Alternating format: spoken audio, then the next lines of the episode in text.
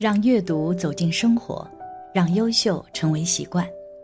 大家好，欢迎来到小叔说，小叔陪你一起阅读成长，遇见更好的自己。今天要给大家分享的是，神奇女婴盘腿出生，村民骂她是灾星，道士见了却立刻跪拜行礼。一起来听。在生活中，如果遇到一个很好的人，我们常常会说这是缘分使然，还会感谢缘分让我们相遇，发生这么多奇妙的事情。虽然没有科学证明缘分的存在，但是发生某些事情的时候，我们不得不相信这就是缘分。两个人从相遇到相知相爱，大家会认为是缘分让他们走到了一起，发生了爱情。而我们幸运的出生在这个家庭，在父母的抚养中健康快乐的成长，这似乎也是缘分的作用。在很多人认为，儿女与父母之间其实是真的有缘分，无论深浅，但是说不出是什么。就比如这样一个故事，就非常奇妙：女孩竟然笑着盘腿出生，不哭不闹，村民们都骂她是灾星。但是道士看到之后，却向他行礼跪拜，这究竟是怎么回事呢？唐朝时候，丰城有一家姓柳的人家，柳家世代经商，家底深厚，是当地数一数二的大户。柳家三代单传，刘老爷最大的愿望就是能为柳家开枝散叶，因此娶了五个媳妇儿。可天不遂人愿。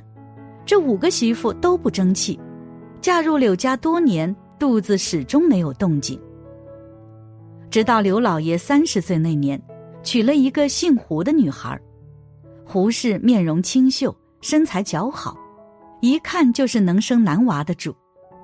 果不其然，胡氏刚嫁入柳家不到三个月就怀孕了，这可把刘老爷给激动坏了。胡氏看了好几次郎中。郎中都信誓旦旦的保证一定是个男娃，每次刘老爷听后都乐得合不拢嘴。不过比起男娃，胡适更喜欢女孩，但碍于丈夫的想法，她也不能表现出来。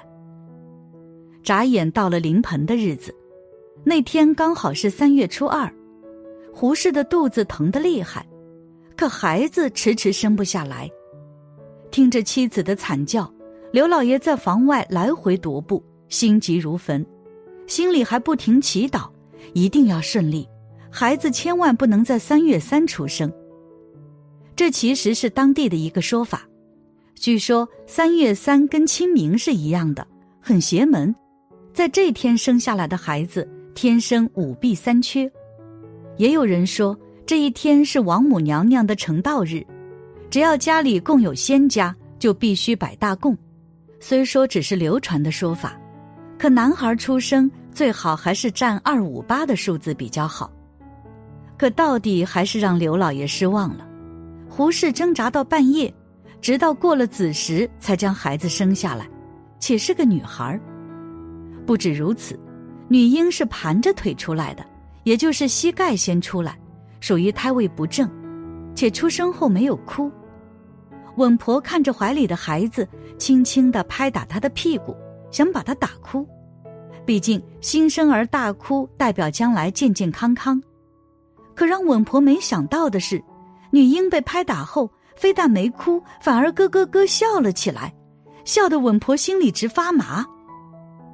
都说希望越大，失望越大。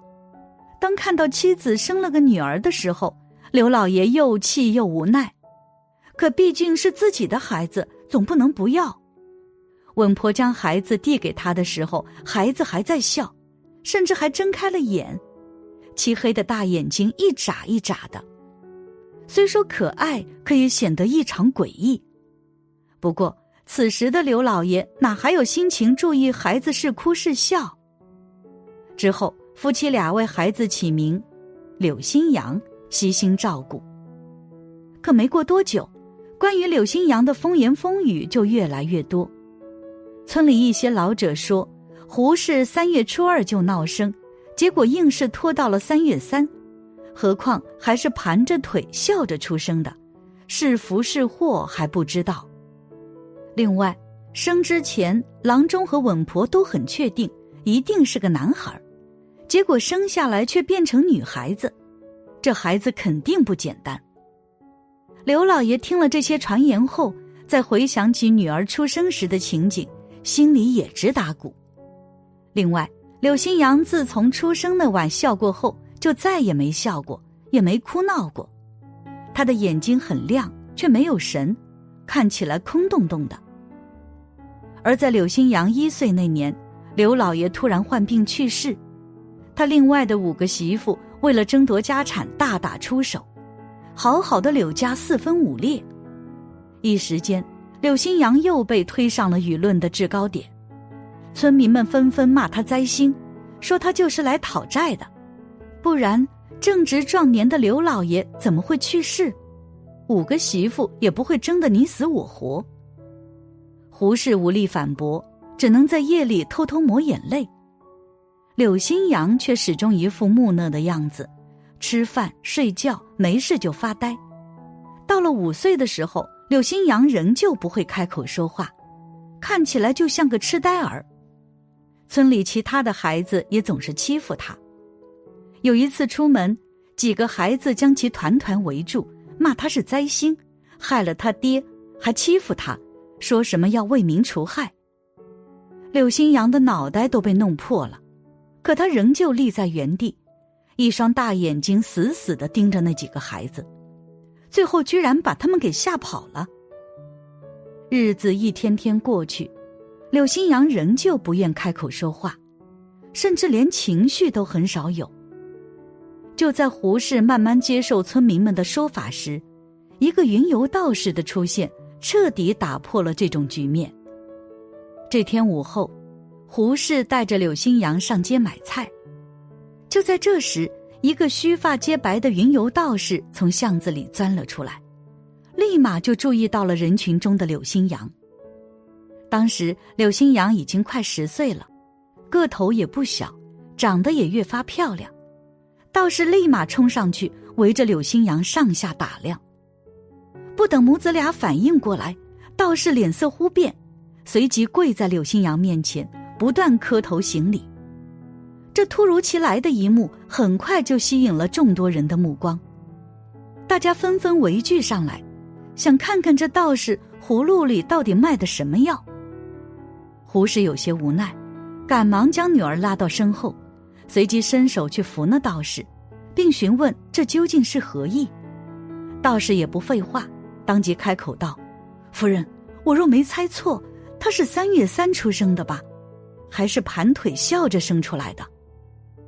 胡适听后大吃一惊，这道士一看就不是本地人，他们也是第一次见面，可他却能准确的说出女儿出生时的情况，看来的确有两把刷子。胡适没有否认，默默点了点头。道士继续道。三月初三，盘生娘娘战生子，贫道若是没看错的话，她就是万中无一的娘娘命，将来定能享受一辈子荣华富贵。胡适一听，一脸欣喜，周围的人也议论纷纷。再看一直很木讷的柳新阳，在听到道士所说的话后，他的嘴巴微动，眼神明显亮了一下，但表现得很是淡定。关于这件事，村民们半信半疑，但村里说柳新阳是灾星，欺负他的人渐渐没有了。